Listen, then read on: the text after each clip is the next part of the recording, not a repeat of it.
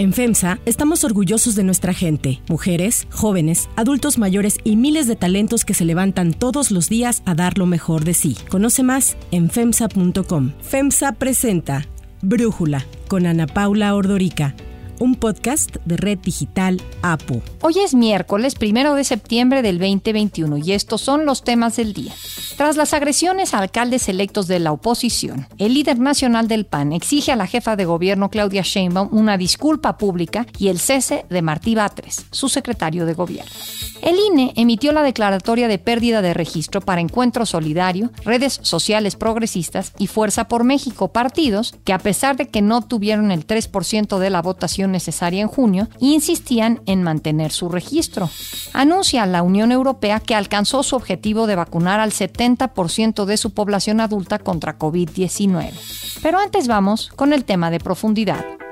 Quiero decir que estoy satisfecho con lo que hemos logrado. Me podría ir tranquilo con mi conciencia. Hoy el presidente Andrés Manuel López Obrador rinde su tercer informe de gobierno que marca la mitad de su sexenio y lo hace con una aprobación del 62% y una desaprobación del 34% según el promedio de encuestas que hace Oráculos. Para Brújula, Lorena Becerra, politóloga y jefa de encuestas de Grupo Reforma, así nos habla de los resultados de su más reciente encuesta. Estos niveles de aprobación no son históricamente altos, pero sí son una buena noticia para un mandatario que ha enfrentado una coyuntura tan complicada como ha sido la pandemia del coronavirus. Los ciudadanos señalan que quisieran que la prioridad del presidente para lo que resta de sus sexenios se enfocara en la creación de empleos, el combate a la pobreza y la reducción de la inseguridad y la violencia. De hecho, la mayoría de la población percibe un deterioro en las condiciones de seguridad en el país y un incremento en la violencia. Por otro lado, el 46% considera que la economía nacional ha empeorado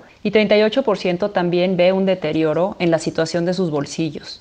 La aprobación presidencial marca una diferencia importante ya por niveles de escolaridad. En los segmentos poblacionales con menores niveles educativos, López Obrador alcanza una aprobación de hasta 67%, mientras que entre aquellos con estudios universitarios o mayores, estos niveles de aprobación bajan a 55%. No olvidemos que en el 2018 la ventaja que obtuvo López Obrador entre los niveles escolarizados fue de una proporción casi de 5 a 1 sobre el segundo lugar. En la encuesta del Universal, 4 de cada 10 mexicanos consideran que el país va por el rumbo equivocado. Así que pese a los problemas que hay en México, la aprobación del presidente y el rumbo del país no son vistos con malos ojos. Esto es así aun cuando en materia de salud los datos no son buenos. El Coneval identificó que entre el 2018 y el 2020 hubo una baja del 38% en la cifra de personas atendiéndose en servicios de salud públicos y aumentó en 5.700.000 las personas que fueron a tratarse a los servicios privados como los consultorios médicos o las farmacias, que evidentemente cuestan mucho, sobre todo a los que menos tienen. En materia de seguridad, el presidente señala en sus spots lo siguiente. Dijimos que íbamos a crear la Guardia Nacional y cumplimos. Esta nueva institución cuenta con 100.000 elementos. Se han construido 182 cuarteles y con el apoyo de las secretarías de la Defensa y de Marina estamos bajando la incidencia delictiva. La frase es un poco engañosa porque aunque sí han bajado delitos como el robo de vehículo y el secuestro, hay otros rubros en materia de seguridad como los homicidios dolosos que han aumentado. Así lo aceptó en su conferencia mañanera del 8 de abril pasado el presidente. Hemos podido disminuir la incidencia delictiva en lo general, casi en todos los delitos desde que estamos en el gobierno, pero hay dos o tres delitos donde apenas y se han contenido este es el caso del homicidio. Los datos del Secretariado Ejecutivo del Sistema Nacional de Seguridad Pública muestran que en el gobierno de López Obrador, en sus primeros 32 meses, van más de 91 mil víctimas de homicidio doloso, un promedio mensual de casi 3 mil,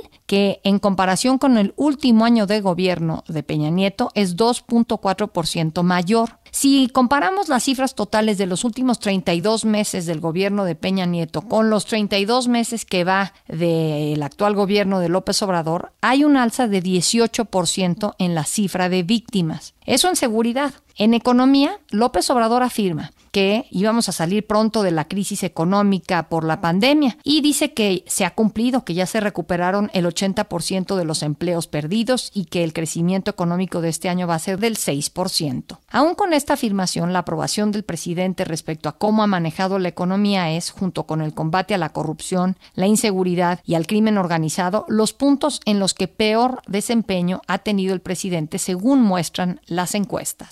El análisis. Para profundizar más en el tema, le agradezco a Roy Campos, presidente de Consulta Mitofsky, platicar con nosotros. Roy, primero preguntarte este 61, 62, 60% de aprobación que vemos para el presidente, ¿sientes que refleja lo que ocurre, la realidad en el país? La respuesta sería que no. Es decir, la aprobación, sobre todo la de López Obrador, aunque en general es así, pero sobre todo la de López Obrador, no está ligada a los resultados. Los que lo aprueban no es que digan que la inseguridad bajó, los que lo aprueban es, es lo mejor que tenemos, es mejor que los anteriores y le tengo confianza todavía. Pero no están diciendo que la inseguridad, que la economía, que la salud no haya mejorado, solo que López Obrador se les hace mejor que los demás. ¿Es eso? ¿Es mejor que los demás? ¿O es que les gusta y le creen quizás discursivamente al presidente? López Obrador, toda su narrativa, sus discursos, todo, todos se basan en que él a la mitad del camino, digamos, porque es su tercer año, como si fuera todavía opositor, como si fuera candidato todavía todos los días y entonces como candidato le funcionó, ganó con el 53%. Y como candidato lo que estaba haciendo siempre es un diagnóstico del país. Platican la inseguridad, sí, votos que le dio a Calderón hace 15 años. No, es que Guanajuato eh, hay pacto con la delincuencia, como si la federación no tuviera nada que ver, o sea, como si la federación no tiene nada que ver ahí, ¿no? Siempre está un poco jugando al candidato. La economía es que nos dejaron la corrupción, es que destrozaron Pemex y, y la salud, dejaron un sistema destrozado. Y se entiende, se entiende porque además tiene razón, pero ya va a la mitad y sigue utilizando el mismo discurso y le funciona le funciona y la gente que lo sigue tiene esperanza en que esto se arregle todavía, ¿no? Vamos a la mitad, pero siguen con la esperanza. Tú que has estudiado la aprobación de los gobiernos y de los presidentes ya por muchos años, Roy, ¿cuánto tiempo más crees que puede tener el presidente? Pues este modo candidato le reditúe. ¿Y qué tendría que hacer López Obrador para poder capitalizarlo más? ¿En dónde tendría que dar resultados? Esta pregunta de que cuánto dura la luna de miel o sea, lo hacían casi desde que llegó. ¿Cuánto le va a seguir la luna de miel? El entregar los pinos, las medidas simbólicas. Y era un presidente muy distinto a los demás. Entonces decíamos, pues esto dura seis meses, siete meses. Calderón la perdió en, casi al día siguiente. Peña la creó con la firma del pacto. Fox la perdió en un año. Con López Obrador no sabíamos qué iba a pasar. Y resulta que se cae y se levanta. Lo del culiacanazo de octubre de 2019 lo tumbó, pero luego se levantó. Y el año siguiente ya estaba con la pandemia y con la pandemia se levantó y o sea, se levanta de las crisis. Mira, el primer informe, cuando llega el primer informe, llega con 63. Está bien, es una muy buena, dos de cada tres lo aprobaban. En el segundo informe estaba en 54 y el de tercero, como cuando alguien diría el desgaste de gobierno del tercer año, porque el de, a ver, hubo desgaste, hubo elecciones, hubo inseguridad, pandemia. pandemia, pobreza, ¿no? Los datos de pobreza y pasó del 50 el año pasado al 61, es decir, subió siete puntos y uno diría, pues ¿por qué subió siete puntos? Y lo hace a base de su estrategia. Fíjate nada más en este mes, el mes de agosto que fue muy bueno para él. Creó Gas Bienestar directamente hacia la gente. Regreso a clases, llueve, truene, relampaguee, ¿no? Y luego lo suaviza, cuando ve que es una medida no muy popular, lo suaviza diciendo es voluntario, el que no quiere no, o sea, solo aquel que se arriesga. Y entonces sí, a los que no quieren no lo llevan y a los que sí querían los lleva, queda bien con todos al final de cuentas. Se pelea con Ricardo Anaya y al final se pelea con la coordinadora. ¿Realmente el mes pasado fue un mes de logros económicos? No. ¿Fue un mes de logros de seguridad? No. ¿Fue un mes de qué tipo de logros? No. Solo de un logro en términos discursivo en la narrativa que él construye. Está acabando con la corrupción, está ayudando a los pobres, es cercano a la gente y esa narrativa le ha funcionado muy bien. Y de alguna manera, no sé, estamos como dicen en la tercera ola de la pandemia, pero a mí me sorprende que en la mayoría de las encuestas, en todas de hecho, vemos que hay una aceptación a cómo ha manejado la pandemia el gobierno. ¿Cómo lo explicas, Roy? Hay que ser ahí como muy cautos. Mira, López Obrador polariza de tal manera que cuando lo apruebas, tiendes a aprobar todo lo que hace. Y entonces los que aprueban a López Obrador te dicen que es cercano a las mujeres, a los campesinos, a los banqueros, a los empresarios. O sea, dicen, pues es que está haciendo las cosas perfectas. Y los que lo desaprueban tienden a desaprobarte todo. Entonces, la aprobación de la pandemia es la misma que es, oye, ¿las vacunas se están poniendo bien? Sí. ¿Y las aperturas se están haciéndose bien? Sí. ¿Está de acuerdo cómo maneja la pandemia? Sí. ¿Está de acuerdo con López Obrador? Sí. Entonces, la aprobación o desaprobación de López Obrador te lleva casi en automático a tomar una postura alrededor de todo lo que él hace. Incluso te diría, fíjate nada más, con, en un extremo, los que aprueban a López Obrador tienden a aprobar a Gatel. O sea, cuando Gatel dirías tú, pues, falló en pronósticos, nos ha dicho que el cubreboca sí o no, nos dice lo que quiere. Ah, no. Bueno, se va en pleno confinamiento a la playa a comer a, un restaurante. sí, o se pasea sin por un parque, hace lo que quiere, pero los simpatizantes de López Obrador lo aprueban. ¿Por qué? Porque es una postura, pues no quiero decir ni ideológica, pero es una postura partidista, digamos, ¿no? Voy con Morena, voy con el presidente y apruebo todo lo que el presidente apruebe. Ahora, hay otro fenómeno que me llama la atención del presidente López Obrador. Yo lo percibo como un presidente muy solo. Ahorita que hablas de su equipo, no sé si estarías de acuerdo, no sé si por eso se explica que eh, a pesar de que el gobierno no funciona muy bien, él como persona lo califican bien. Mira, está tan solo que en agosto hubo tres cambios en el gabinete. Sale Irma Irma Sandoval, Secretaría de Hacienda y, Secretaría de Gobernación. Tres secretarías importantísimas, función pública, Hacienda y Gobernación. Y para el ciudadano es absolutamente lo mismo. No hay un cambio para el ciudadano. ¿Por qué? Porque no tienen ideas de quiénes eran Rogelio Ramírez de la O, Arturo Herrera, Irma Irma Sandoval. No tiene idea, ¿no? Que sale Sánchez Cordero, pues Sánchez Cordero tampoco era un personaje importante en el gobierno y entra a don Augusto López, que era desconocido. Entonces, ¿qué tal recibió la gente los cambios en el gabinete? Pues es que los secretarios de Estado solo existen si el presidente los lleva a la mañanera, si no, no existen. Muy bien, Roy, pues espero que el año próximo, cuando se cumplan los cuatro años, podamos volver a platicar porque cada vez que ha cumplido año de gobierno el presidente lo hemos hecho y siempre muy interesante. Gracias, Roy. Si te gusta escuchar Brújula, te invitamos a que te suscribas en tu aplicación favorita o que descargues la aplicación Apo Digital. Es totalmente gratis y si te suscribes será más fácil para ti escucharnos. Además, nos puedes dejar un comentario o calificar el podcast para que sigamos creciendo y mejorando para ti. Hay otras noticias para tomar en cuenta. 1. Quieren renuncia y disculpa. En una conferencia en la que acompañó a los alcaldes electos de oposición que el lunes fueron agredidos por policías antimotines de la ciudad, el líder nacional del PAN, Marco Cortés, exigió a la jefa de gobierno, Claudia Sheinbaum, una disculpa pública y la renuncia de su secretario de gobierno, Martí Batres, al que acusó de ordenar el operativo policiaco. ¿Y qué decirles de Martí Batres?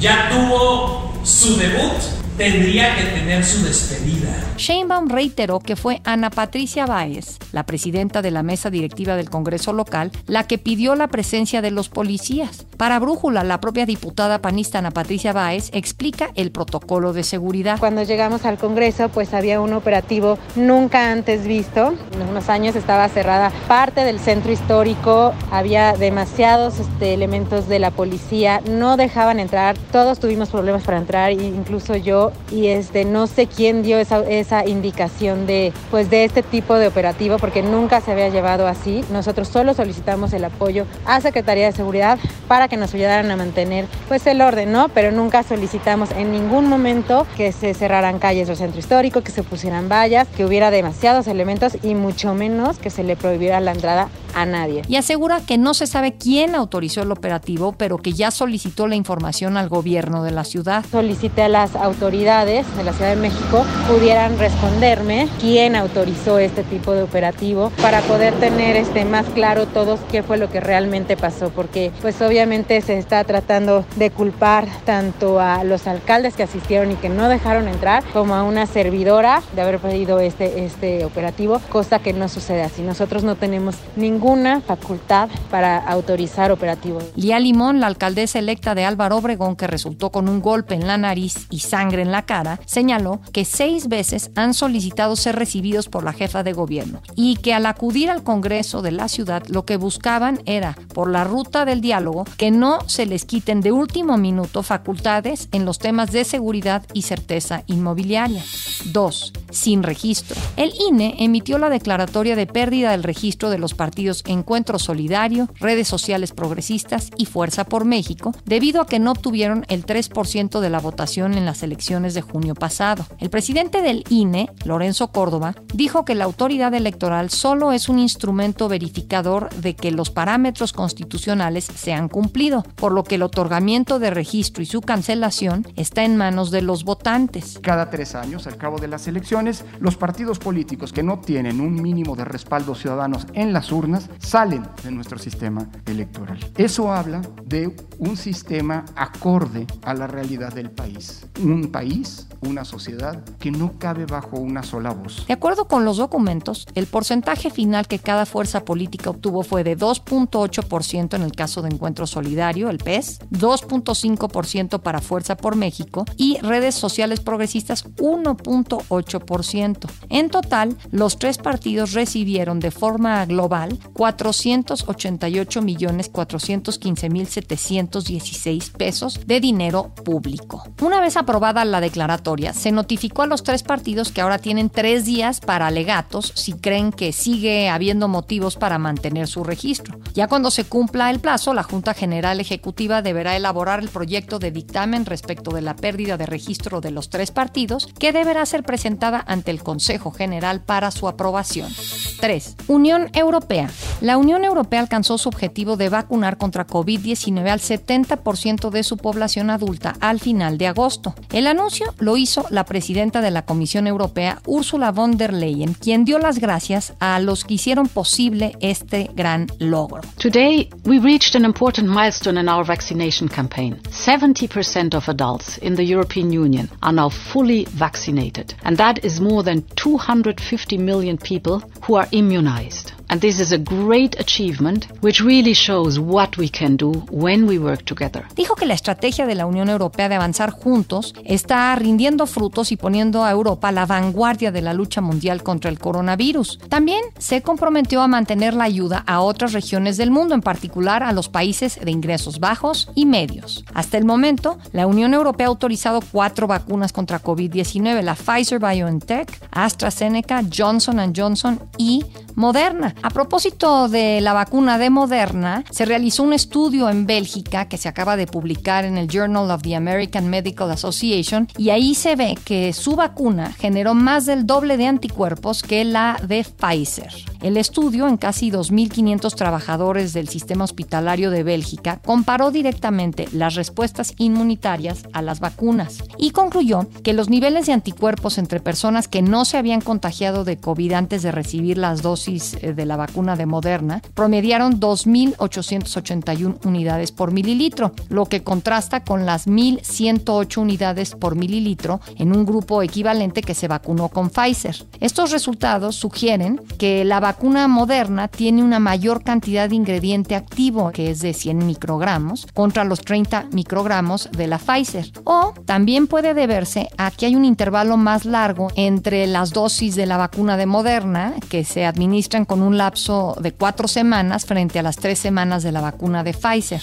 Cuatro, cambios en presidencia. La tarde de ayer estuvo circulando información de una presunta reunión que se llevaba a cabo en Palacio Nacional. El motivo, anunciar la salida de Julio Scherer de la Consejería Jurídica de la Presidencia. Y aunque el anuncio no se ha hecho oficial ya que se dejaría para el próximo jueves, después del tercer informe de gobierno del presidente López Obrador, fuentes en la presidencia habrían confirmado los cambios en el gabinete. Se espera que la salida de Scherer sea el primer movimiento de otros que estarían anunciando en los próximos días.